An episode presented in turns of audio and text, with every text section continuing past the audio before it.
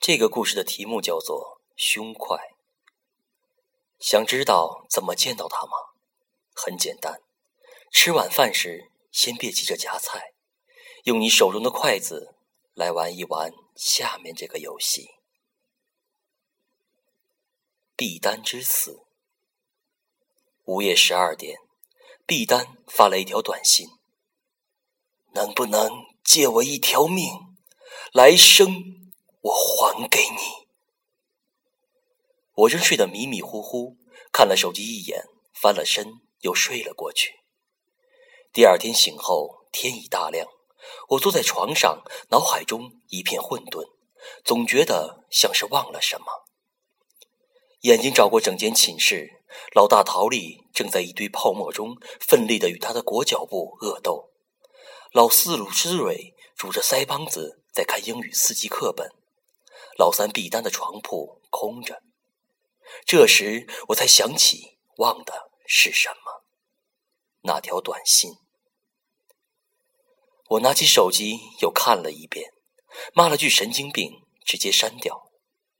毕丹这丫头天生神经粗壮，对神鬼的东西有莫名的嗜好。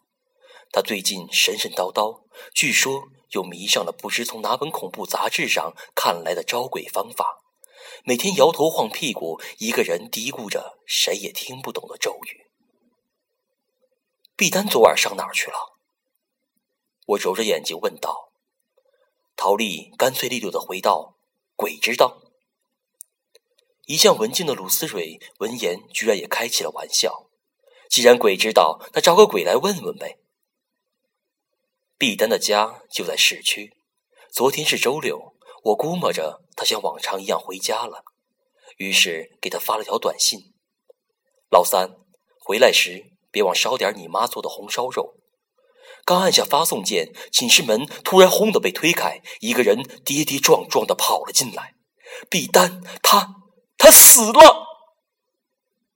寝室内瞬间一片死寂，只剩班长张冬梅神色恐慌，大口大口的喘着粗气。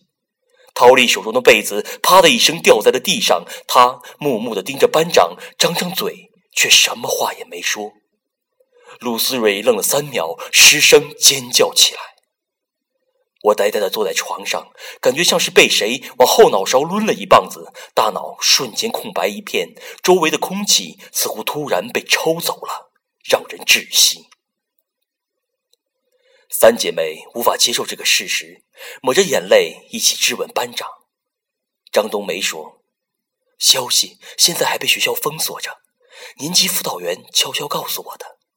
早上有晨练的同学在后山看到了他的尸体。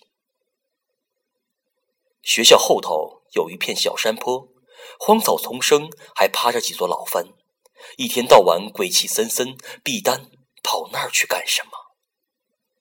我感到一阵揪心的痛，问他是怎么死的。张冬梅犹犹豫豫地说：“不大清楚，只听说死得很惨。他拿着两根筷子，一左一右插在眼睛里面，筷子几乎插进去了一半，而而且最吓人的是，他的两只眼球不见了，像是被人挖走了，眼眶只剩下两个血乎乎的窟窿。”胆小的鲁思蕊吓得尖叫一声，脸色苍白，颤抖不止。我感到后背一阵发寒，眼皮突突直跳，想象着两只眼睛被筷子狠狠捅进来的感觉，头皮一阵发麻。这时，我的手机响了，是一条短信：“没有红烧肉了，只有我的肉，你吃不吃？”